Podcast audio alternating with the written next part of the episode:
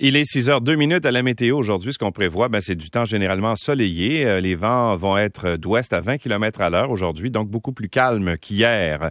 Maximum 25 degrés, l'humidex à 26, pas très humide. Ce soir et cette nuit, partiellement nuageux, 40% de risque d'averse au cours de la nuit, il fera 17. Jeudi, généralement nuageux, 40% euh, de probabilité d'averse en après-midi avec 23 degrés au maximum. Un tour du soleil prévu pour vendredi et samedi avec 27 et 30 et des nuages prévu pour dimanche avec 25 degrés. Il fait 18 en ce moment à Montréal. Dans les différents euh, quotidiens ce matin, ce qu'on retrouve, en fait, vous allez beaucoup entendre parler aujourd'hui de Logan Mayou, euh, ce joueur recru euh, du Canadien de Montréal en 2021 qui avait été trouvé coupable d'avoir transmis une photo d'une jeune femme avec qui il avait eu une relation sexuelle contre son consentement, bien sûr. Alors, ça avait bien sûr semé euh, le doute sur la crédibilité de ce choix par le Canadien en 2021. Ben, le Canadien, hier, en fait, a présenté Logan Mayou à la presse pour la première fois depuis le 24 juillet de l'an passé.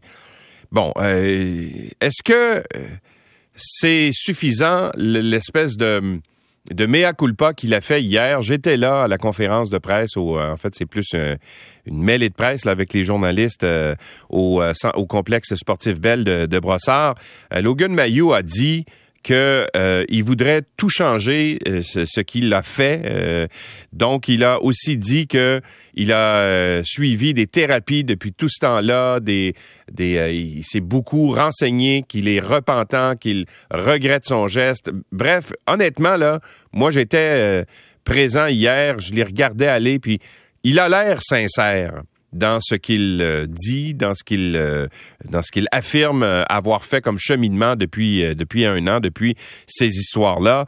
hier aussi, il faut dire qu'il était accompagné de Rob Ramage, qui est un ancien joueur de hockey qui a été impliqué lui dans un grave accident de la route. C'était en 2003. Il avait tué l'ancien l'ancien capitaine des Blackhawks de Chicago, Keith Magnuson à l'époque.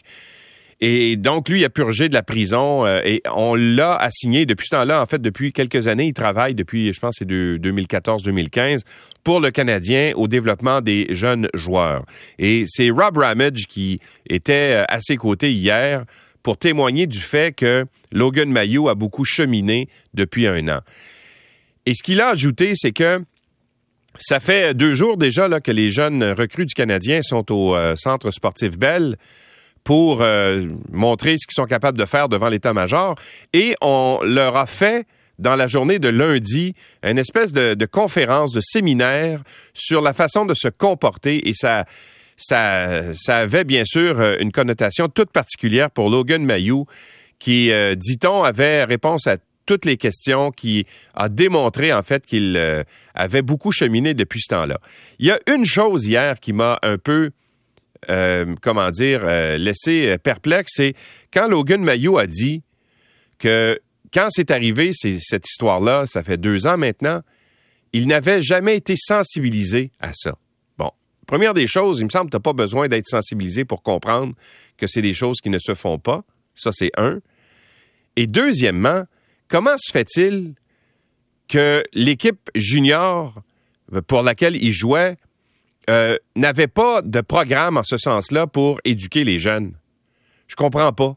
Alors, on me dit, moi, que dans la Ligue euh, junior majeure maintenant, et même dans le midget 3A ici, il y a de la sensibilisation qui se fait euh, à, toutes les questions concernant les, agressions sexuelles, etc.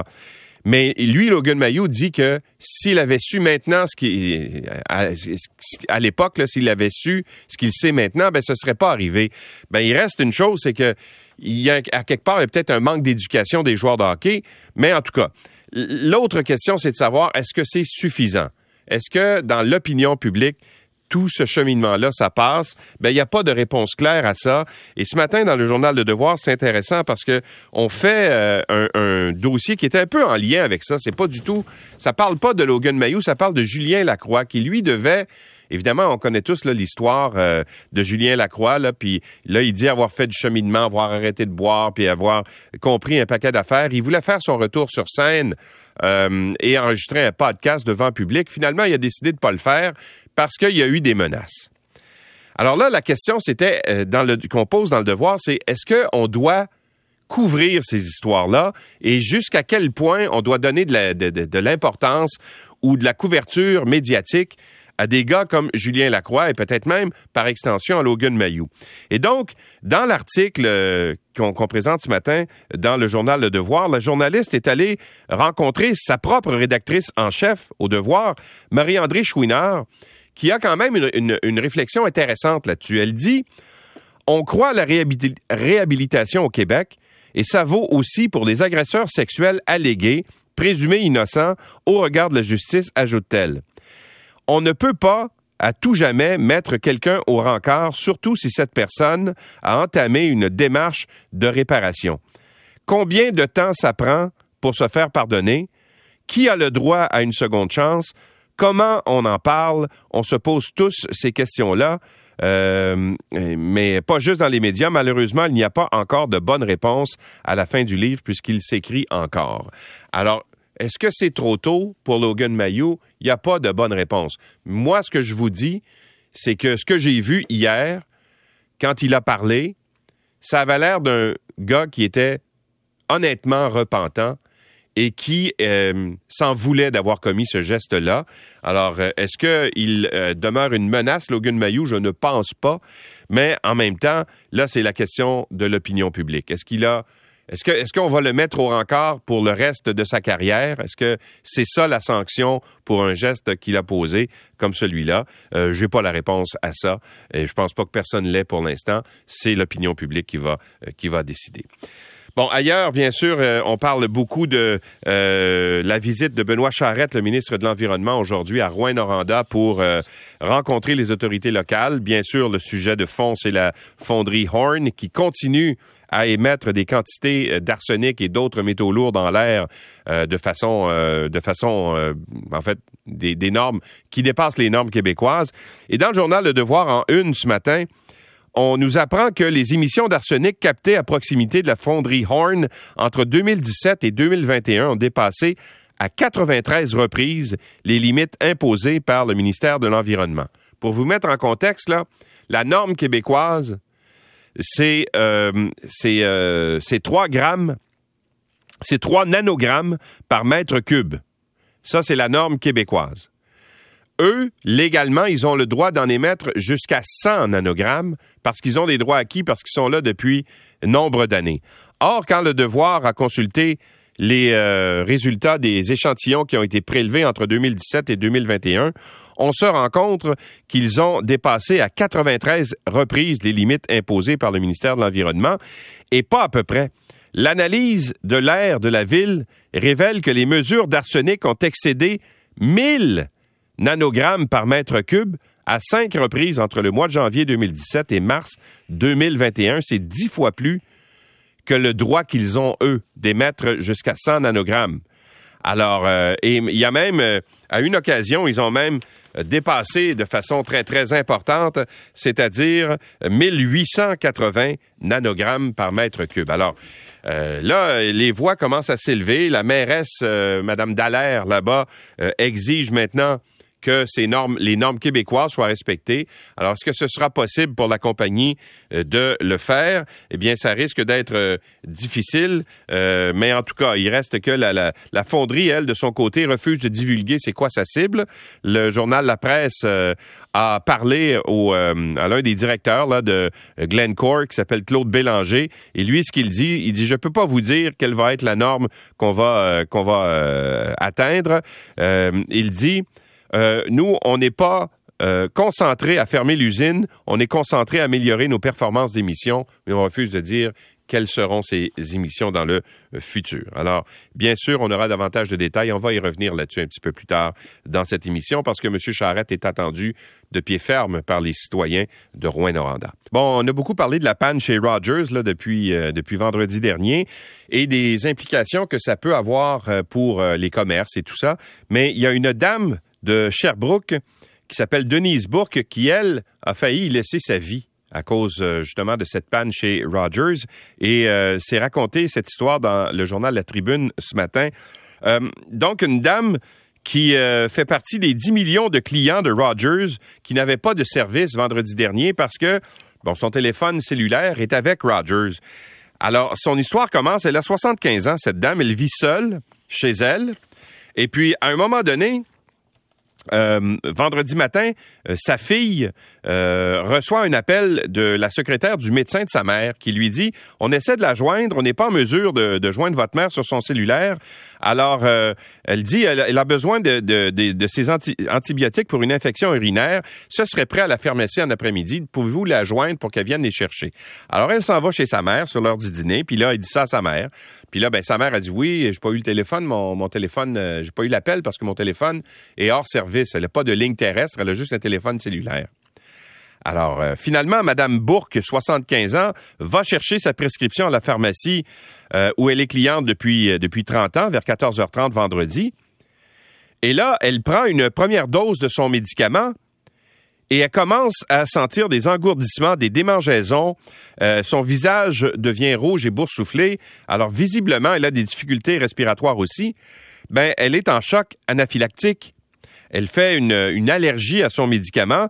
Et là, ben, euh, elle aurait voulu téléphoner à sa fille, mais elle peut pas le faire parce que sa ligne est, non fonctionnelle. Alors, euh, donc, euh, la dame a pris du Benadryl, mais là, lorsque les symptômes se sont aggravés, elle aurait habituellement composé le 911, mais elle, elle se dit, mon téléphone ne marche pas, je peux pas composer le 911. Alors, elle s'est rendue elle-même à bord de sa voiture rapidement à la pharmacie. Et là, la pharmacienne a bien remarqué qu'elle faisait une, euh, une, crise allergique.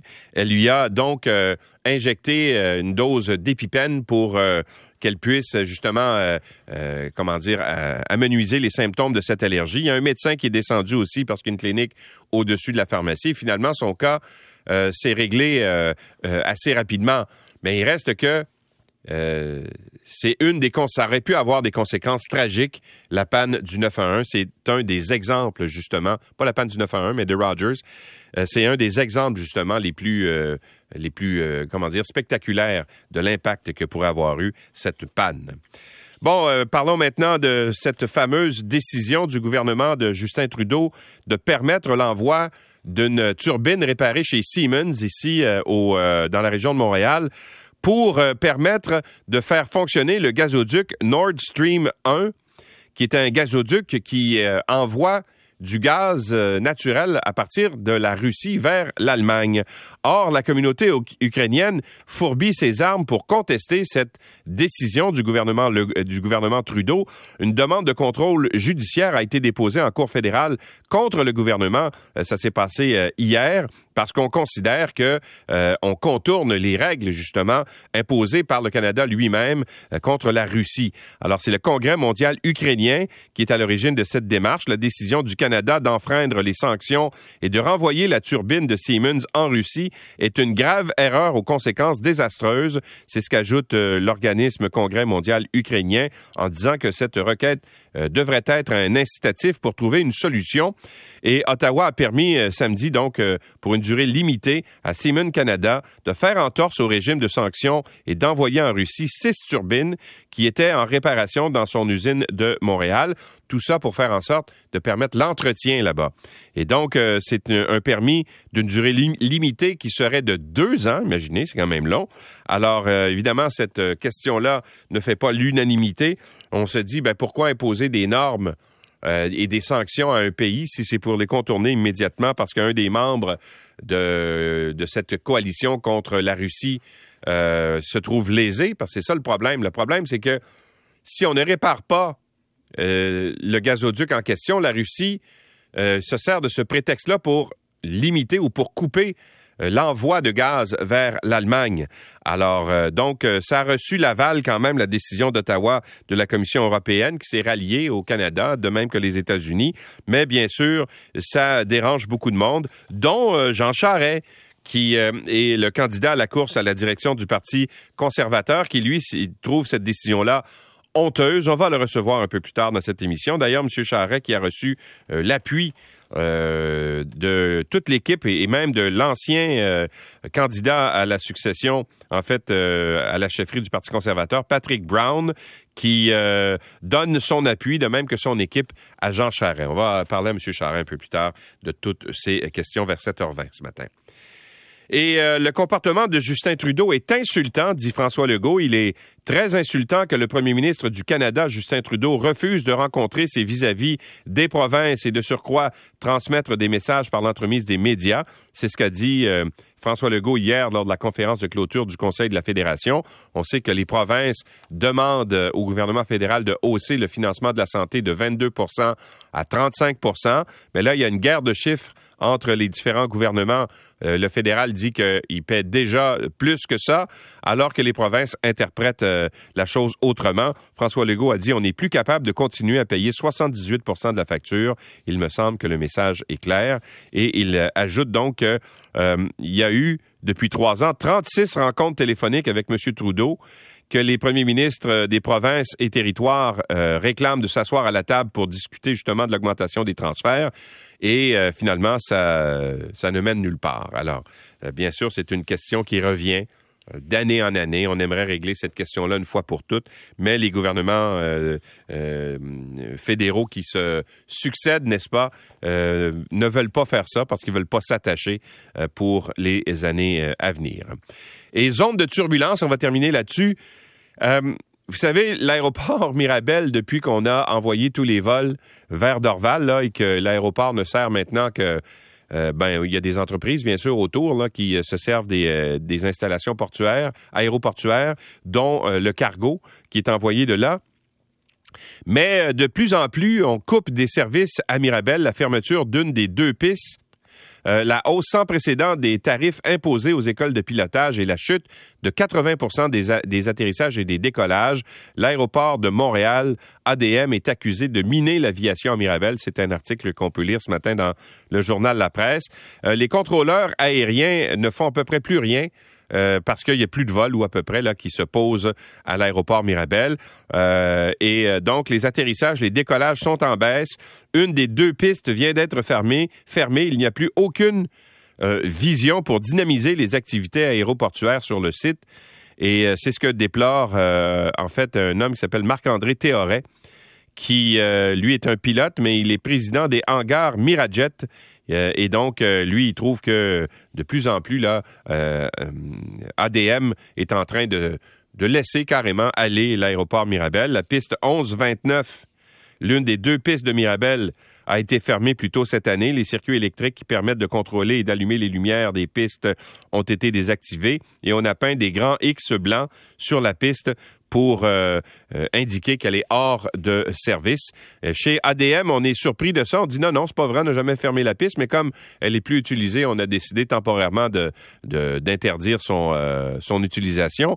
Alors, est-ce que on est en train d'abandonner, je vous rappelle, les grandes dates, là. Ce qui est assez étonnant, là, c'est que le gouvernement fédéral de Justin Trudeau est en train d'abandonner l'aéroport Mirabel. Et c'est son père, Pierre-Éliott Trudeau, qui en 1970 avait décidé d'exproprier à bas prix euh, 10 000 personnes pour lancer la construction de l'aéroport. Vous vous souvenez de ce scandale-là? probablement les plus belles terres agricoles de tout le Québec qui avaient été sacrifiées pour un aéroport qui aura fonctionné une vingtaine d'années tout au plus. En 1975, l'aéroport international euh, est inauguré. En 1997, on annonce le transfert des vols internationaux réguliers de Mirabel à Dorval. Et en 2014, on a démoli l'aérogare et le stationnement étagé. Et là, ben, de plus en plus, euh, c'est les services euh, à l'aéroport qui sont coupés.